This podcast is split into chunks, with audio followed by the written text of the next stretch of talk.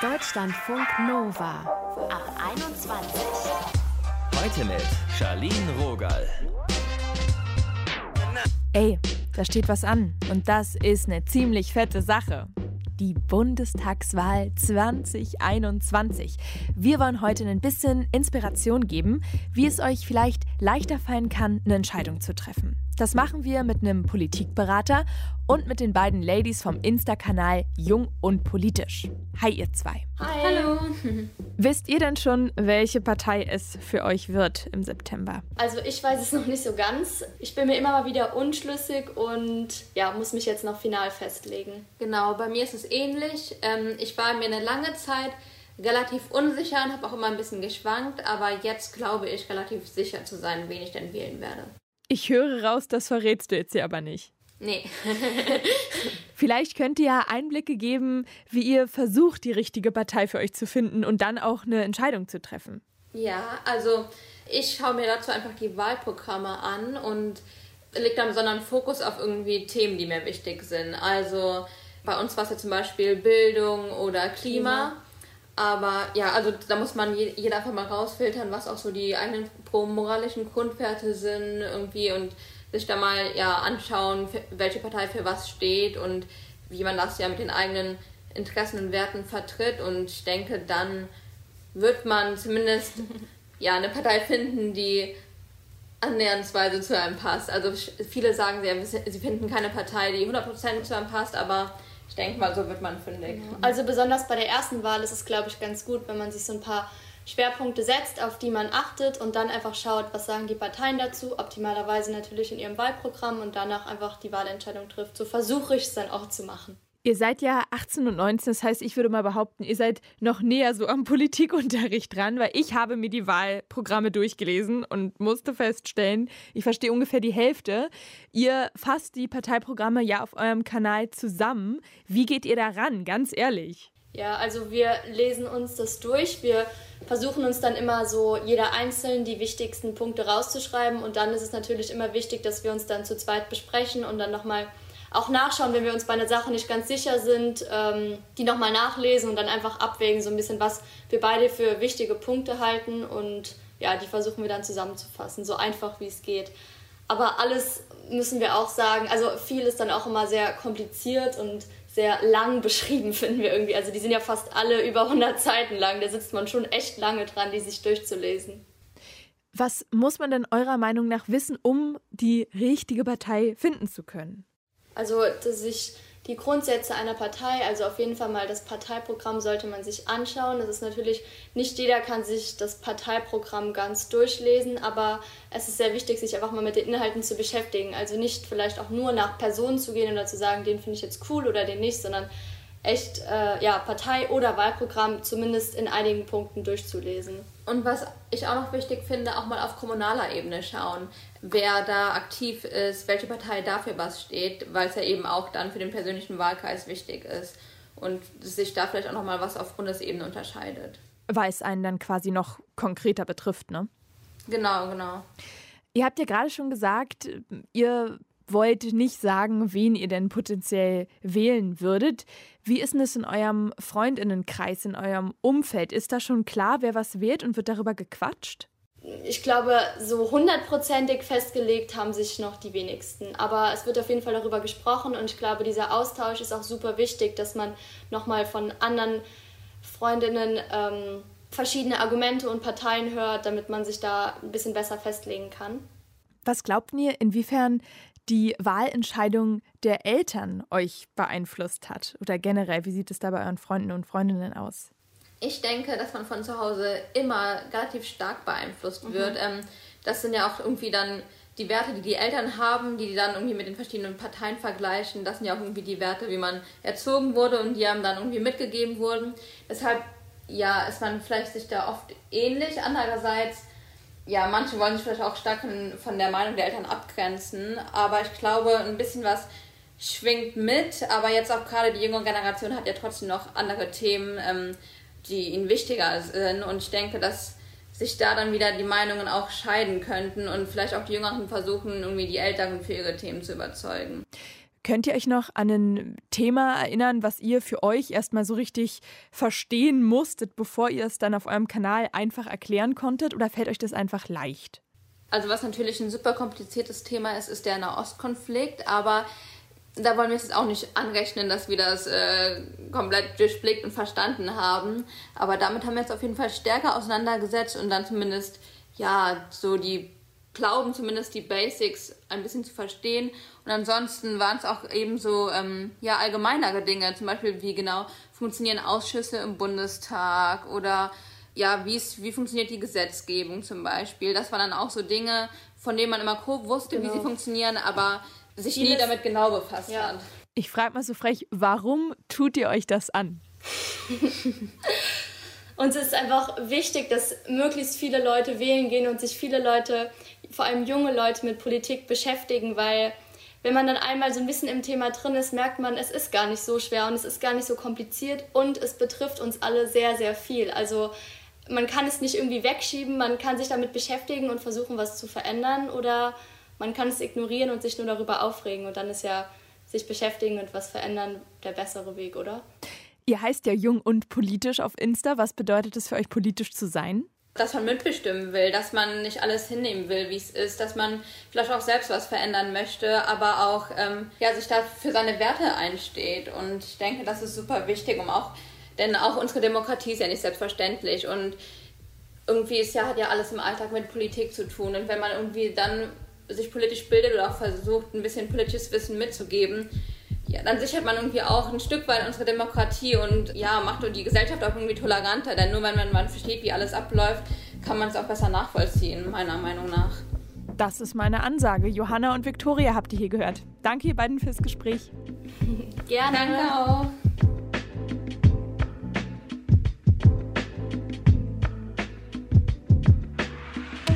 Deutschlandfunk Nova. Welcher Typ seid ihr denn? Seid ihr Briefwähler oder Briefwählerin?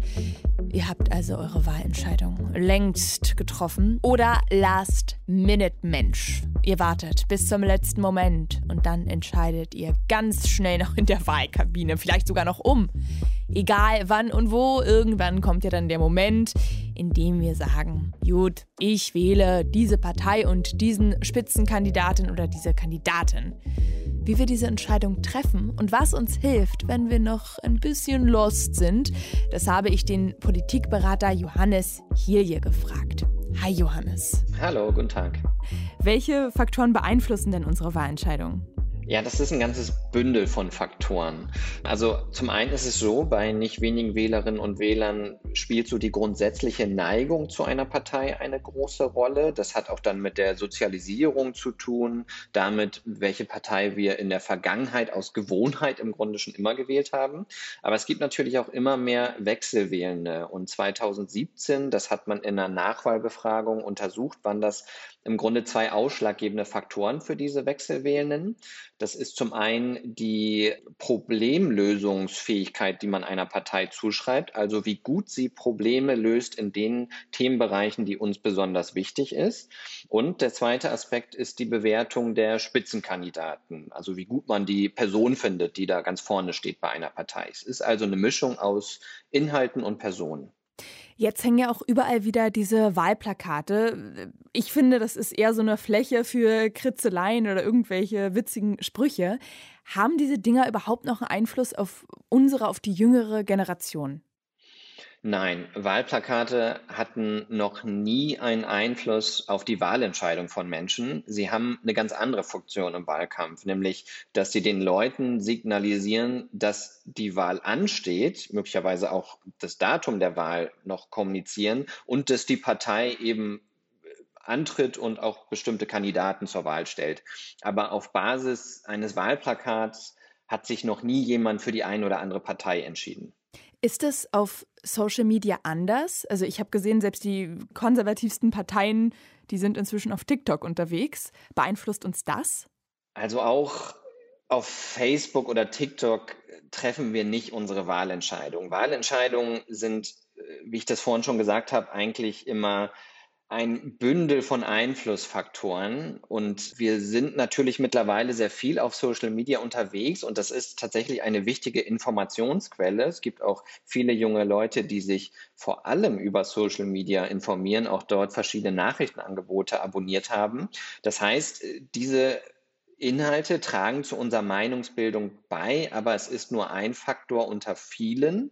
Dennoch kann man natürlich sagen, dass gerade die Parteien auch die Möglichkeit haben, sehr viel spezifischer Zielgruppen anzusprechen auf Social-Media-Plattformen. Es gibt so das sogenannte Microtargeting, dass man Werbeanzeigen nur für bestimmte Altersgruppen, für bestimmte Interessensgruppen, für bestimmte ähm, geografische Regionen schalten kann und dann eben eine etwas spezifischere Botschaft für diese Zielgruppe senden kann. Das heißt, es gibt hier ein bisschen mehr Ausdifferenzierungsmöglichkeit, was die Botschaft angeht für die Parteien. Aber auch hier würde ich den Einfluss eher für begrenzt einschätzen. Es wurden ja kürzlich Videos veröffentlicht, zum Beispiel von der SPD, die setzt so ein bisschen auf Seriosität, auf Olaf Scholz, kam vor ein paar Stunden raus, so ein schickes, sleekes Video. Die Grünen, die haben sich an einem Song versucht. Dazu wurde auf Twitter volle Kanne losgelästert. Wie sehr beeinflussen uns denn diese Stimmungen? Ja, Stimmungen spielen, würde ich sagen, eine zunehmend größere Rolle überhaupt in der demokratischen Öffentlichkeit, weil wir immer wieder auch so Hype-Themen haben. Ähm, und dann äh, gibt es das jetzt ganz äh, eindeutig auch so zentriert auf die Personen, die da zur Wahl stehen. Und dann etablieren sich so Narrative, also Geschichten über einzelne Kandidaten. Das sehen wir zum Beispiel bei Armin Laschet gerade auch der ja irgendwie, so ist die Geschichte, vom einen Fettnäpfchen ins nächste tritt und eigentlich total unglücklich die ganze Zeit agiert und nicht kompetent sein, nicht ähm, vertrauenswürdig ist und so weiter. Das ist so ein bisschen das, was da mitschwingt. Aber manchmal sind es auch etwas, ja, verzerrte Bildausschnitte, die dann dort geteilt werden oder Videos, die an einer bestimmten Stelle geschnitten wurden, sodass ein falscher Eindruck entsteht. Also wir erleben, glaube ich, insgesamt eine enorme Twitterisierung des Wahlkampfs. Also das, was so an Schnipseln und an Eindrücken und an Erregungswellen in den sozialen Medien, gerade auf Twitter in diesem Wahlkampf läuft, hat auch immer einen großen Einfluss mittlerweile auf das, was in den journalistischen Medien berichtet wird. Und das ist schon eine Intensität, würde ich sagen, die haben wir vorher noch nicht gehabt. Also dass so die journalistischen Medien sich auch sehr stark daran orientieren, was in den sozialen Medien diskutiert wird und dort die Gemüter erhitzt. Was ja seit Jahren eigentlich schon so ein Standardding ist, ist der Valomat. Wenn wir überfordert sind oder unentschlossen, soll das uns helfen. Wie sinnvoll findest du so eine Angebote? Da geht es ja am 2. September los, dass man da sich wieder reinklicken kann. Ich finde den Wahlomat sehr sinnvoll, weil er den Fokus auf die inhaltlichen Positionen der Parteien lenkt. Wir erleben ja einen hyperpersonalisierten Wahlkampf in diesem Jahr. Und was da meistens unter die Räder kommt, ist, dass die inhaltlichen Unterschiede nicht herausgearbeitet werden zwischen den Parteien. Und das liegt auch zum Teil daran, dass manche Kandidaten und Parteien ja selbst sehr gerne im Ungefähren gerade bleiben und sich nicht wirklich klar positionieren wollen. Es hat auch oftmals strategische Gründe, weil sie dann bestimmte Wählergruppen auch nicht verprellen wollen, wenn sie sich nicht klar positionieren. Ähm, also von daher dient der Wahlomat, würde ich sagen, der Versachlichung auch der Wahlentscheidung und des Wahlkampfs insgesamt und ist ein gutes Angebot. Du hast ja gerade auch vom hyperpersonalisierten Wahlkampf gesprochen. Ist denn, ich finde XY sympathisch, ein legitimer Wahlgrund? Ja, absolut, weil es geht ja auch in der Politik um Personen. Politik wird von Personen gemacht und gerade jetzt, wo die Nachfolge von Angela Merkel gesucht wird, geht es eben auch wirklich um das höchste und mächtigste Amt äh, in unserem politischen System. Deswegen ist das völlig legitim und ganz natürlich, dass wir auf die Person gucken, aber es sollte auch immer einen Ausgleich geben zwischen Person und den Inhalten, für den diese Person auch steht. Und die stehen dann eben vor allem im Wahlprogramm. Aber dass wir zum Beispiel die Person daran messen, wie vertrauenswürdig sie sind, wie ehrlich sie sind, wie kompetent sie sind, was sie für Leadership-Qualitäten haben, auch unpolitische Merkmale spielen eine Rolle ähm, bei der Personenbewertung, wie sympathisch wir sie finden, welchen Habitus sie haben, wie attraktiv sie sind, spielt auch eine Rolle, welchen Kleidungsstil sie haben. Also das ist alles verständlich und sagt ja auch einiges darüber aus, also gerade bei den ersten Punkten, die ich aufgezählt habe, wie gut eine Person dann so ein Amt wie des Bundeskanzlers oder der Bundeskanzlerin ausführen kann. Dieses Jahr tritt ja keine Amtsinhaberin an. Machen sich dann 2021 mehr Menschen Gedanken, wen sie wählen? Ja, den Eindruck habe ich schon. Also es gab ja auch immer wieder diesen Image-Wahlkampf von Angela Merkel. Sie hat ja 2013 diesen berühmten Satz gesagt, Sie kennen mich. Also sie hat gar nicht mehr wirklich versucht, mit Inhalten Wahlkampf zu machen, sondern hat nur nach Kraft ihres ähm, positiven Images versucht, die Wählerstimmen einzuwerben. Und ich glaube, dass das auch bei einigen funktioniert hat. Also dass die Leute dann tatsächlich sich gar nicht mehr groß Gedanken gemacht haben, weil sie das Gefühl hatten, ach, die Angela Merkel, die führt irgendwie unser Land ja schon ganz gut an. So. Und diese Situation haben wir dieses Jahr nicht mehr. Man muss sich mit diesen Personen auseinandersetzen, weil auch alle noch nicht vorher in diesem Amt waren. Olaf Scholz kommt am nächsten noch dran, weil er Vizekanzler ist. Er hat vielleicht als einziger gerade so etwas wie einen Amtsinhaberbonus in diesem Wahlkampf. Aber ich glaube, das äh, hören wir auch in vielen Interviews und Umfragen, die man ja gerade so mit Bürgerinnen und Bürgern hört, dass oftmals so der Satz fällt, ich weiß noch gar nicht, wen ich wählen soll. Ich finde die Wahlentscheidung total schwierig. Und das hat, glaube ich, auch damit zu tun, dass sich viel mehr Leute viel mehr Gedanken machen diesmal, weil sie nicht einfach sagen können, ich wähle die Merkel wieder, die hat es ja irgendwie ganz gut gemacht in den letzten Jahren. Was entgegnest du Menschen, die sagen, ich gehe nicht zur Wahl, weil keine Partei all meine Interessen vertritt? Eine Partei, die ausnahmslos all meine Interessen vertritt, das ist ja ein utopischer Zustand. Also Pluralismus gibt es ja nicht nur in der Demokratie insgesamt, sondern auch innerhalb von Parteien. Und jeder Demokrat und jede Demokratin muss meines Erachtens ein Stück weit Kompromiss und pluralismusfähig sein. Also man sollte sich vielleicht eher fragen, welche Partei hat am ehesten dieselben Werte wie ich? Denn von Grundwerten leitet eine Partei ja auch ein Stück weit ähm, ihre Politik ab. Und gerade weil ja auch immer wieder Krisen auftreten, für die im Wahlprogramm noch gar keine Standpunkte aufgeschrieben wurden, spielen ja auch die Wertekonstellationen und die Wertefundamente, die Grundsätze von Parteien eine wichtige Rolle in der praktischen Politik. Und ich glaube, das ist vielleicht das, was man sich eher fragen sollte. Gar nicht so genau, den Anspruch stellen, dass jetzt all meine Standpunkte genauso abgebildet werden von der Partei. Ich kann mich ja auch selbst mal irren. Das darf man ja auch einräumen, sondern sich fragt, welches Wertefundament ist eigentlich mein eigenes und welche Partei steht dem am nächsten? Das sagt Politikberater Johannes Hilje. Er war 2014 Wahlkampfmanager bei den Grünen.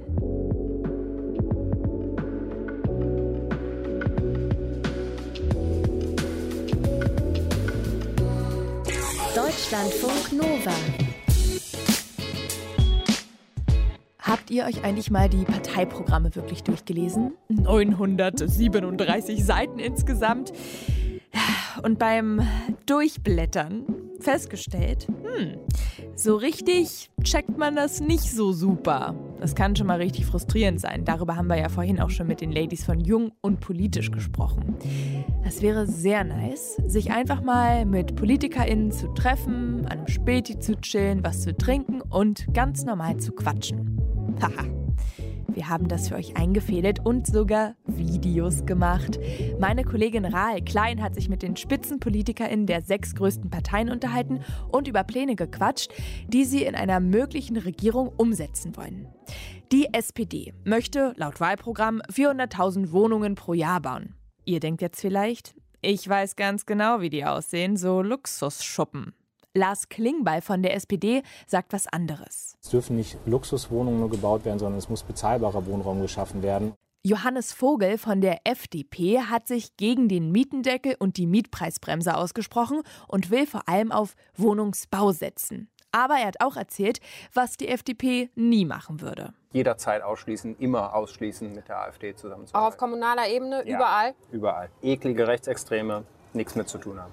Und sieht das Ihre ganze Partei auch so oder ist das eher persönliche? Nee, das sieht meine Partei auch so. Sie hat sogar so einen Beschluss gefasst, dass wir auch AfD-Mitglieder nicht aufnehmen und so weiter und so fort. Spitzenkandidatin der AfD, Alice Weidel, hat mit Rahl darüber gesprochen, dass es für sie keinen Nachweis gibt, dass der Klimawandel menschengemacht ist. Deshalb ist Alice Weidel auch dafür, aus dem Pariser Klimaschutzabkommen auszusteigen. Ich glaube, dass die Maßnahmen überhaupt nicht probat sind, um die Erderwärmung zu stoppen, weil es diese äh, Wärme- und Kältephasen in der Vergangenheit früher vor tausenden von Jahren auch schon gegeben Frau Weidel, hat. Das sagen Sie aber immer, immer wieder. Das ist doch wissenschaftlich aber längst billig. Das ist so eine mühsame Diskussion, weil es wissenschaftlich einfach widerlegt Es ist eine extrem es mühsame hat, Diskussion. Robert Habeck von den Grünen, dessen Partei ja viel Wert auf Klimaschutz legt, der will Leuten jetzt nicht wegen der schlechten Klimabilanz verbieten zu reisen oder zu fliegen.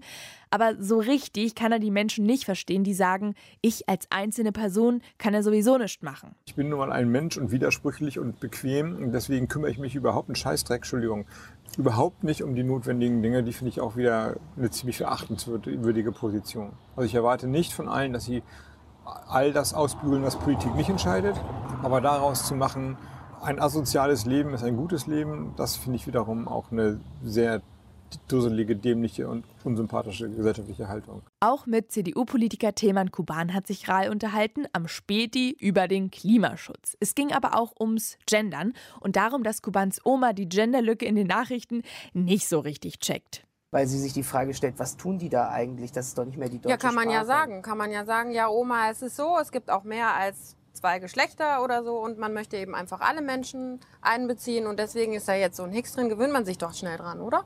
Ich glaube, dass schon die deutsche Sprache für viele ähm, äh, sehr, sehr wichtig ist und äh, sie die eben auch gelernt haben über viele Jahre.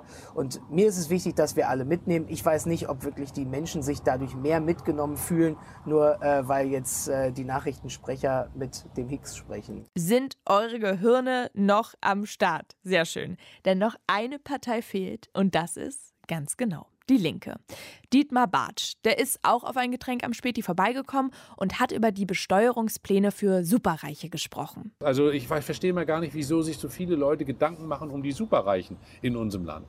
Bei Privatvermögen 2 Millionen Freibeträge, bei Betriebsvermögen 5 Millionen. Und dann würde eine Besteuerung von einem Prozent beginnen und die würde allerdings progressiv sein. Naja, die also Union der sagt, das ist moderne Enteignung. Wissen Sie, wenn ich diese Logik der Union nehme, ist jede Steuerenteignung. Und da kann man nur den alten Slogan, wenn jeder an sich denkt, ist an alle gedacht, den kann man ja aufleben lassen. Gute Gespräche, die Rahl Klein da geführt hat. Das waren hier natürlich nur so kleine Gesprächsschnipsel.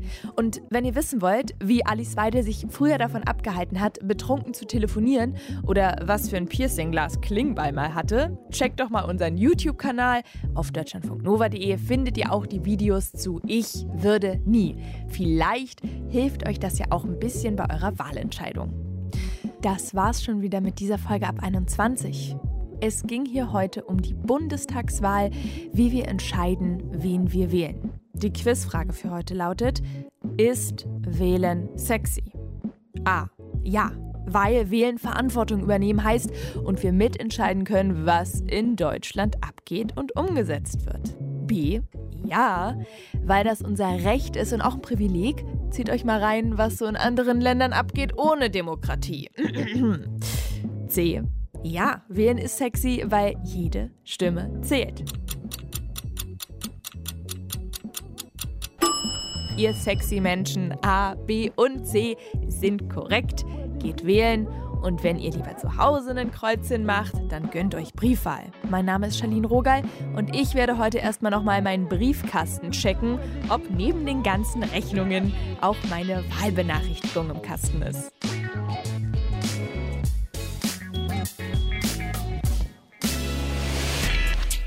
Deutschlandfunk Nova ab 21. 21. Die Podcasts jederzeit auch auf deutschlandfunknova.de.